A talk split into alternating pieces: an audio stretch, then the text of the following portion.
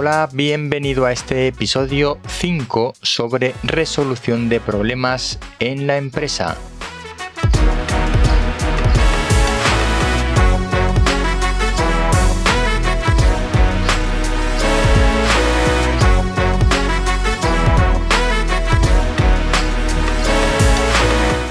Recuerda que puedes seguirme en ignaciodemiguel.es y también suscribirte a la newsletter si no te quieres perder ningún contenido. En el episodio de hoy voy a hablar brevemente sobre soluciones intermedias o poritos a los problemas.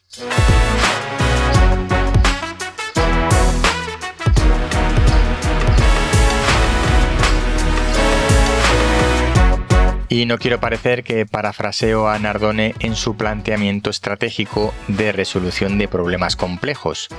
Hasta el próximo episodio no lo voy a citar realmente, no hablaré de este tema, así que ya la haré referencia a su libro en el próximo episodio. Quería aprovechar hoy para comentar un camino o una estrategia para solucionar problemas que no es exclusivo de los problemas complejos, ni mucho menos, sino el resultado de que cualquiera que haya experimentado transiciones, gestión del cambio o aplicación de soluciones drásticas a problemas profundos, pues se ha dado cuenta. Y es que cuando has hecho esto repetidas veces y has visto cómo las personas se rebelan contra ti y tus soluciones, tienes que parar y pensar qué estoy haciendo mal. Como digo, sin entrar si tenemos entre manos un problema complejo, en muchas ocasiones lo que hacemos mal es pasar del problema a la solución definitiva sin pasos intermedios.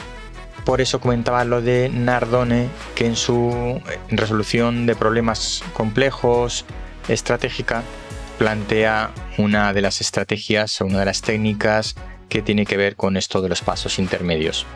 Pero ya hablaremos de Nardone. Esto para mí se parece en cierto modo al proceso de innovación. Innovar de golpe a partir de una gran idea no es lo más habitual. Innovar requiere seguir un camino y avanzar poco a poco. Sobre la innovación en la pyme, por cierto, tengo una serie de contenidos que puedes encontrar en ignaciodemiguel.es y están como siempre en texto y audio. Puedes también mirar los episodios anteriores del podcast y verás la serie. Para llegar a una solución definitiva, normalmente es buena idea dar unos pasos intermedios, y estos pasos intermedios nos permiten dos cosas. Por un lado, hacer una gestión del cambio más suave, con menor resistencia por parte de las personas a las que implica, te permite incluso involucrar mejor a las personas más reticentes al cambio en este proceso de cambio. Por otro lado, te permite configurar los pasos e incluso la solución definitiva para adaptarla lo máximo posible a lo que necesitas. Podemos considerar estos puntos intermedios como hitos o pasos hasta llegar a la solución que queremos, o bien considerar los pasos intermedios como soluciones intermedias o imperfectas hasta que podamos ir avanzando hasta la solución definitiva. De cualquier forma, cada paso intermedio fijado como tal debe acercarnos de alguna forma a la solución definitiva, o no podremos considerarlo realmente un paso intermedio. ¿Qué quiero decir? Que si el paso intermedio no supone ningún cambio funcional, en realidad no estamos mejorando el problema. Los puntos intermedios deben suponer un cambio funcional que nos acerque de manera funcional a la solución del problema, deben afectar a cómo se comporta el problema.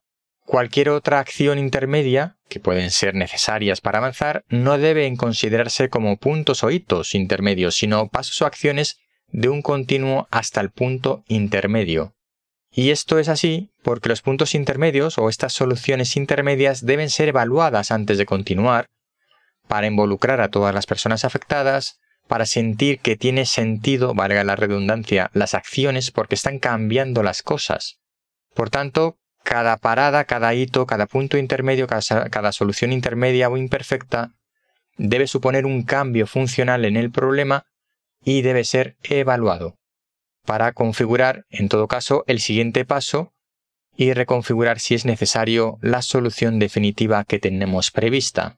Como siempre, desde luego esta es mi opinión y espero que no estés totalmente de acuerdo y que me lo hagas saber.